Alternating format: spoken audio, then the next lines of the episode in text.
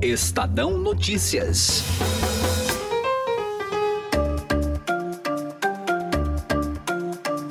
Existe o senso comum de que comissões parlamentares de inquérito acabam em pizza. A afirmação não é totalmente verdadeira, ainda que tenha um bom histórico de CPIs que não derem nada. Independentemente de seu resultado, é fato que no campo político as CPIs são sempre instrumentos de desgastes.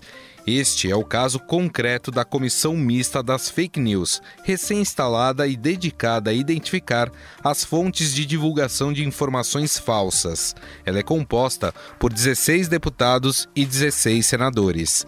Virou campo de acirrada batalha política. Os governistas não querem que ela avance, porque temem que isso traga prejuízos para Jair Bolsonaro e para o PSL. A oposição, por sua vez, vê a chance de reacender algumas polêmicas das últimas eleições, ainda que na retórica negue que esse seja o objetivo. Afinal, qual é o poder de fogo dessa CPMI? Ela pode complicar mais objetivamente a família Bolsonaro? É possível combater notícias falsas sem ferir a liberdade de expressão? Eu sou Gustavo Lopes e esse é o Estadão Notícias, que hoje debate a questão política e conceitual das fake news, com a participação dos jornalistas Pedro Dória, colunista do Estadão, Daniel Bramati, editor do Estadão Verifica, e dos parlamentares, membros da CPMI, Carlos Aratini, do PT, e Carla Zambelli, do PSL. Estadão Notícias. Conheça o lado private da XP, que une a solidez financeira de uma marca global com o dinamismo de um family office. O resultado é uma experiência exclusiva, acompanhada dos melhores profissionais de investimentos do mercado e na gestão de grandes fortunas para preservação e aumento do seu patrimônio. Conte com serviços de gestão ativa de patrimônio. Por aqui, nossos profissionais traduzem temas econômicos relevantes para produtos de investimento, oferecem o acompanhamento necessário para montar uma estratégia de planejamento sucessório e consideram o cenário global como base. Acesse xpprivate.com.br. Estadão Notícias. Não existe a menor chance de prosperar mais essa fake news e também agora propalada pelo PT. Não tenho é, amizade com empresários, nunca pedi isso para empresário nenhum, sei que isso daí contraria a lei. E agora, o que pode acontecer talvez é algum empresário aí até instigado pelo PT, né, ter feito uma ação dessa daí para tentar jogar a culpa em cima de mim. Agora, são milhões e milhões de pessoas que trabalham no Brasil pela minha campanha. São, são os robôs do bem, né? Essa fala de Jair Bolsonaro aconteceu ainda na campanha eleitoral, quando foi revelado que empresários pagaram disparos em massa de informações pró-Bolsonaro e contra o PT pelo WhatsApp. À época, o adversário de Bolsonaro, Fernando Haddad, pediu a impugnação da candidatura do capitão, alegando que a eleição foi influenciada por fake news. Eu acho que é o, é o suficiente para mandar prender quem comprovadamente contratou serviços ilegalmente para difamar uma candidatura. Eu acho suficiente. Passado esse período, as fake news continuam incomodando, a ponto dos ministros do Supremo Tribunal Federal abrirem um inquérito para apurá-las. Indicando e denunciando fake news contra toda a sociedade brasileira. Toda a sociedade brasileira é vítima. Não há democracia livre não há democracia sem a imprensa livre e um judiciário independente. Mas não é apenas o mundo político ou jurídico que sofre com as fake news. Ela está presente em todos os setores da sociedade. Medicamentos que curam câncer, vitaminas que curam câncer, vacina que cura diabetes. Então, é uma falta de responsabilidade de quem coloca essas informações de maneira às vezes maldosa. No início de setembro, o Congresso Nacional instalou a CPMI das fake news, que promete, no prazo de 180 dias, investigar os ataques cibernéticos que atentam contra a democracia e o debate público e a utilização de perfis falsos para influenciar os resultados das eleições. Parlamentares do PSL agem para obstruir o andamento dos trabalhos da comissão. A deputada Carla Zambelli, do PSL de São Paulo, afirma que o objetivo inicial foi deturpar e que o motivo da implantação é criar atritos entre governo e oposição. Quando ela era do, do Alexandre Leite, a gente tinha uma, um ponto ali que era para se discutir os crimes cibernéticos. É, era uma CPI muito mais votada para fake news que levam a crimes de pedofilia, crimes de assassinato. É, o Alexandre, inclusive, falou de um caso, por exemplo, que uma fake news levou ao assassinato de uma moça como se ela tivesse cometido um crime e, no final das contas, ela não era criminosa e a própria criminosa nem era, nem, nem era culpa dela o crime. Então, assim, era crime cibernético. Aí, o que aconteceu? Tanto é que você pode ver que o próprio, o próprio, a própria pessoa que escolheu a assinatura é, abriu mão e falou, não, eu, eu vou abdicar porque é, esse não era o, o motivo da CPI. Aí querem falar sobre fake news.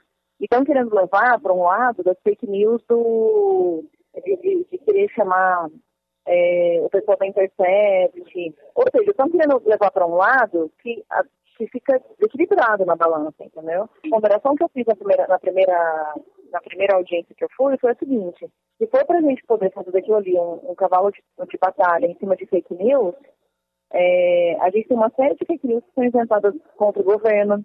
A gente tem fake news que foram inventadas contra o presidente, que inclusive geraram um crime de ódio contra o presidente. É, a gente, na, na facada do Bolsonaro, existem duas possibilidades. Ou que o Adélio realmente seja um maluco e que odeie o Bolsonaro, e se for realmente essa tese, que é a tese do PT, essa tese ela se reforça através das fake news, das fake news que foram criadas contra o presidente. Que ele é misógino, homofóbico, racista, fascista, e tudo isso está se provando que é mentira.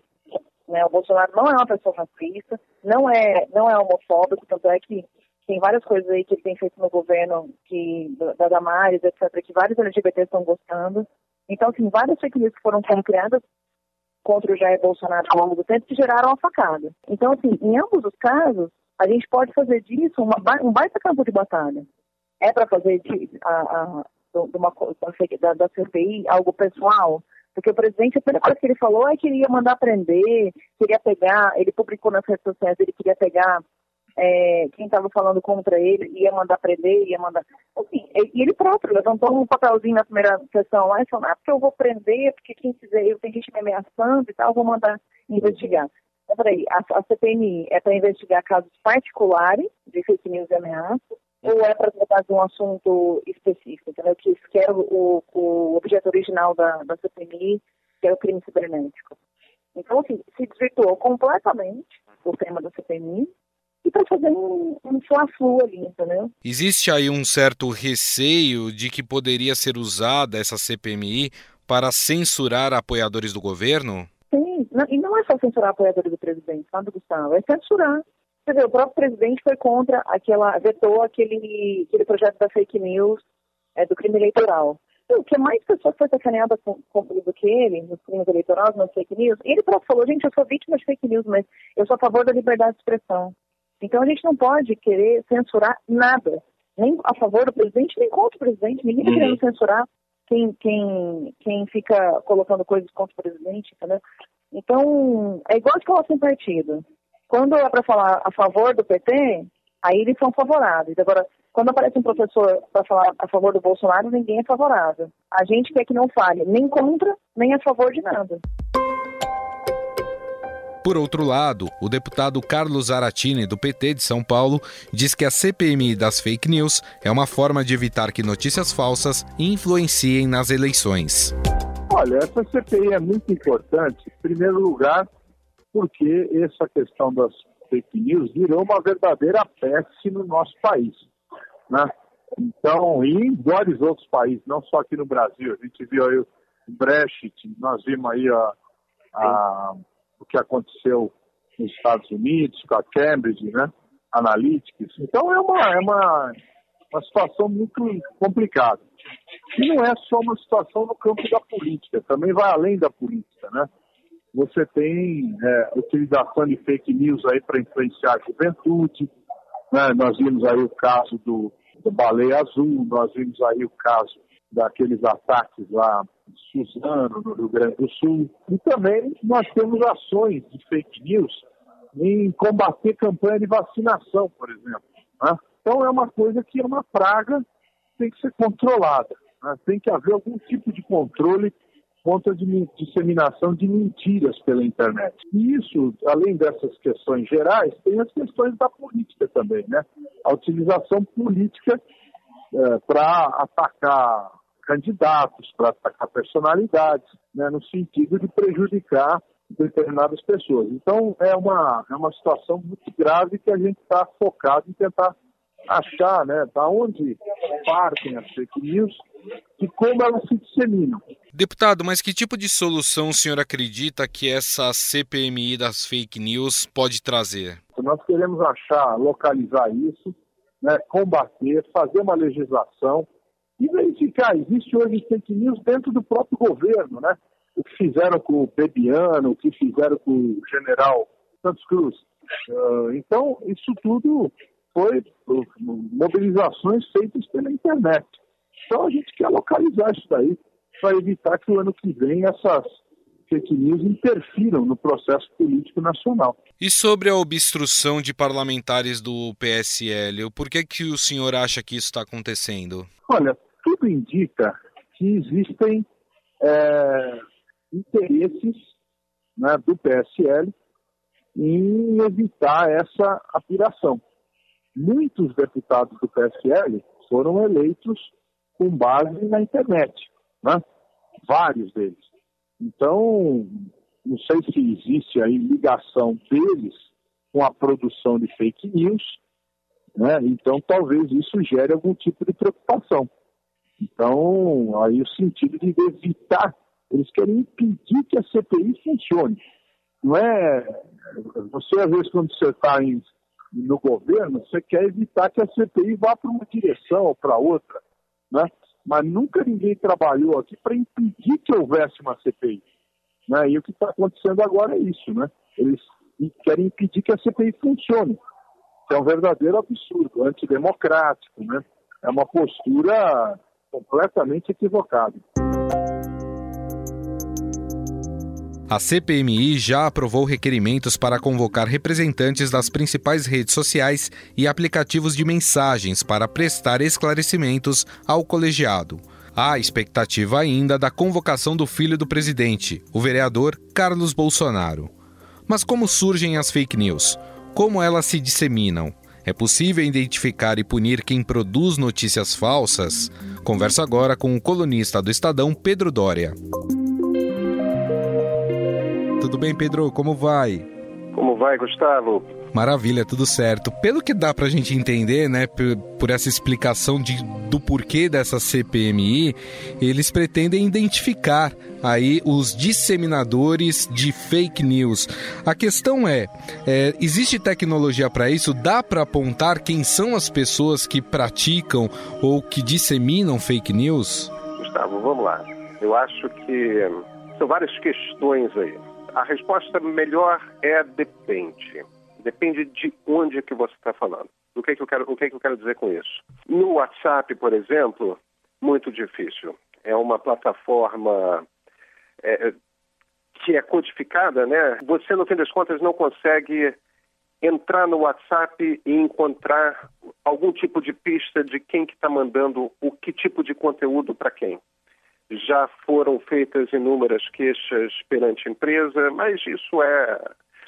Essa é uma escolha da empresa. Quer dizer, no WhatsApp você não consegue. Agora, quando a gente vai para Facebook, quando a gente vai para Twitter, aí é mais fácil porque dá para traçar, dá para ter algum tipo de pista de onde que as informações estão vindo.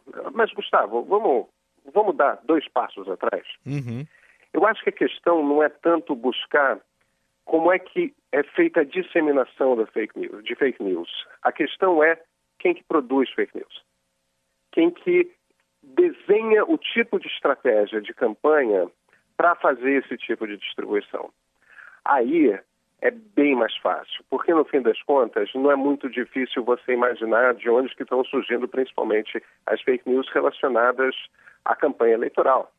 Está no departamento que cuida de propaganda, de marketing das próprias campanhas.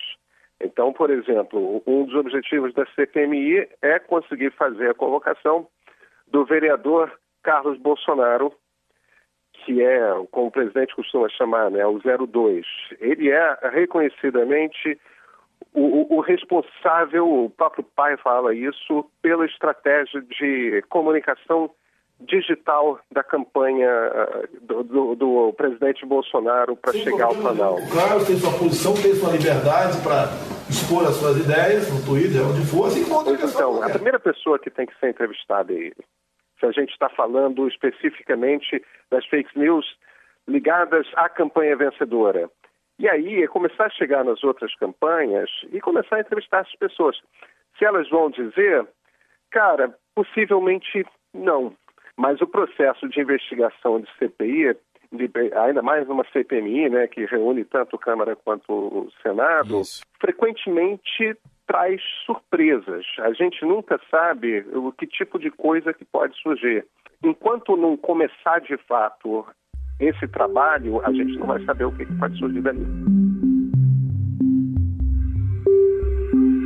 O caminho, na sua opinião, Pedro, é punir? Ou você acha que passa também por algo como uma melhora na educação das pessoas passarem a ter um mecanismo interno de saber o que, que é fake news e o que, que é notícia verdadeira? Eu não acho que a gente tem que punir a, a população. É, eu acho que seria algo inconcebível. É, bem ou mal, vivemos numa democracia e, e, e é um direito seu distribuir uma informação mentirosa. Seria ideal que isso não acontecesse, mas acontece. O, o, o digital é muito novo para todos nós. E aí, cara, a gente vai precisar de tempo para que as pessoas se habituem com essas tecnologias de comunicação digital, comecem a desenvolver é, anticorpos mesmo, para perceber o, o, o que, que é crível, o que, que não é, o que, que é verdade, o que, que não é. Existe uma questão aí que é a questão mesmo do ambiente polarizado no qual nós vivemos. Quando a política está muito polarizada, fake news encontra um caldo de cultura em que esse tipo de vírus se espalha muito rápido. Por quê? Porque as pessoas estão particularmente propensas a acreditar em, em qualquer informação que denigra o outro lado, né? Então a polarização atrapalha. Agora, novamente, a gente tem que separar quem espalha fake news involuntariamente, que é o grosso da população envolvida nesse processo, de quem produz fake news. Porque quando você é o responsável por produzir desinformação, cujo objetivo é deixar o eleitor desorientado, o objetivo é virar voto, o objetivo é tirar voto de alguém, aí você está cometendo um crime contra a democracia. Hoje você diria que é possível as redes sociais terem um mecanismo de defesa contra fake news?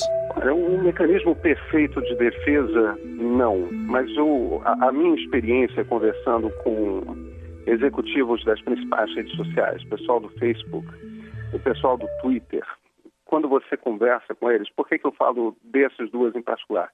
Não esquece que Facebook é dono do próprio Face, é dono do WhatsApp, é dono do Instagram. Quer dizer, você junta Facebook, você junta Twitter, você tem 97% das redes sociais cobertas. Pois bem, esses executivos das duas empresas estão extremamente preocupados com a questão da fake news. Por que, que eles estão preocupados? Porque eles são bonzinhos? Bem, eu acho que existe sim uma questão cívica, uma compreensão de que a democracia é, é um bem comum, é um bem de todos. É, no fim das contas, é, é no ambiente democrático que empresas podem crescer livremente, quer dizer, interessa a eles tanto do lado corporativo como uma questão ideal. Agora, por outro lado, existe também, e obviamente esses executivos estão preocupados, uma questão de imagem. Quando eles começam a ser responsabilizados por jornalistas, por ONGs, por pesquisadores nas grandes universidades, é, pela, por fraudes eleitorais, mesmo que sejam envol, estejam envolvidos de forma involuntária, porque os algoritmos foram escritos sem o objetivo de facilitar esse tipo de disseminação. No entanto, são aproveitados e usados para fazer justamente isso, isso afeta a imagem dessas empresas. E, e, e, eles estão extremamente preocupados com isso. Eles estão extremamente engajados com isso. Quer dizer, a expectativa que eu tenho é de que executivos do Twitter e executivos do Facebook irão de bom grado à CPMI. Quem provavelmente vai evitar ir, porque tem andado com essa postura mais fechada, são os executivos do WhatsApp. Bom, nós conversamos com o colunista do Estadão, Pedro Dória. Pedro, mais uma vez gostaria de te agradecer pela atenção e pela entrevista. Um grande abraço, viu? Grande abraço a você, Gustavo, e a todos os ouvintes do Estadão. Mas como identificar uma fake news? Nós mandamos a nossa repórter Bárbara Rubira até o núcleo do Estadão Verifica, que é a ferramenta do Estadão para checar as informações divulgadas na internet, para conversar com o editor Daniel Bramati. Oi, Bárbara. Oi, Gustavo. Oi, pessoal. Estou saindo agora aqui da redação da parte dos podcasts Estadão. Eu estou indo até o pessoal do Estadão Verifica para conversar um pouco com eles sobre o assunto. Vamos ver o que, que o Bramati e o pessoal do Verifica têm a dizer.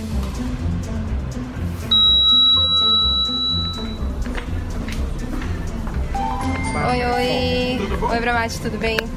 Então, eu tô aqui com o Daniel Bramati, do Estadão Verifica. Vim conversar com ele sobre a CPMI das fake news, sobre o trabalho do Estadão Verifica nesses últimos tempos. Bramati, muito obrigada, primeiramente, por conversar com a gente. É das eleições para cá, você vê que tem diminuído, tem aumentado? Como é que anda a questão das fake news?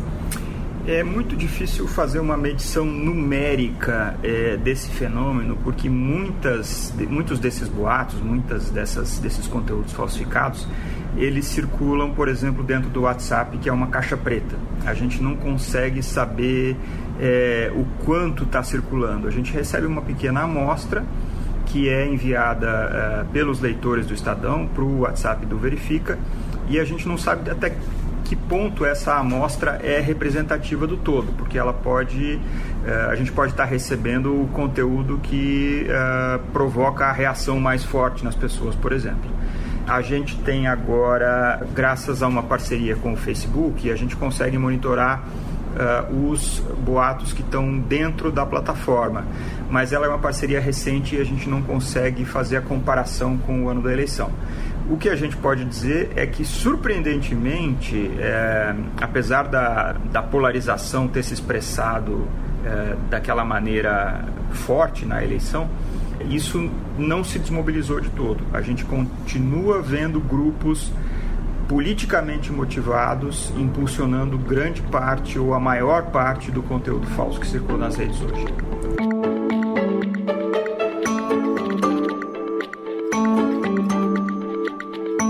E essa mobilização vem dos dois lados? Ela pende mais para um lado? É uma coisa mais equilibrada? Como nas eleições, a gente vê o grupo uh, pró-Bolsonaro muito mais uh, engajado nessa, nessa batalha, digamos assim. E, e, a gente consegue pegar, obviamente a gente consegue pegar conteúdos falsos dos dois lados, mas a maior parte do conteúdo falso que circula hoje é para defender ou promover o governo.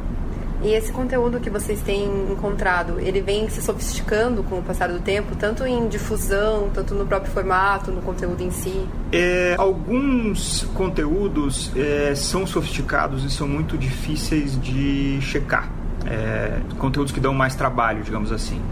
Mas uh, o que a gente percebe, e isso já é uma constatação que vem também da eleição, é que a sofisticação não é necessária para que a viralização ocorra. É, a, a, tal da ameaça do, dos deepfakes, né? Não é preciso que um vídeo mostre uma pessoa é, falando um absurdo é, num vídeo completamente sem é, retoques visíveis e tal. A, a gente continua vendo memes toscos ganhando muita viralização, apesar de terem erros uh, de português evidentes, de terem evidências claras de montagem, mesmo assim eles continuam circulando uh, de maneira forte. Perfeito, está certo então, Bramati. Muito obrigada pela conversa com a gente. Espalhar o máximo de informação de qualidade. Tomara!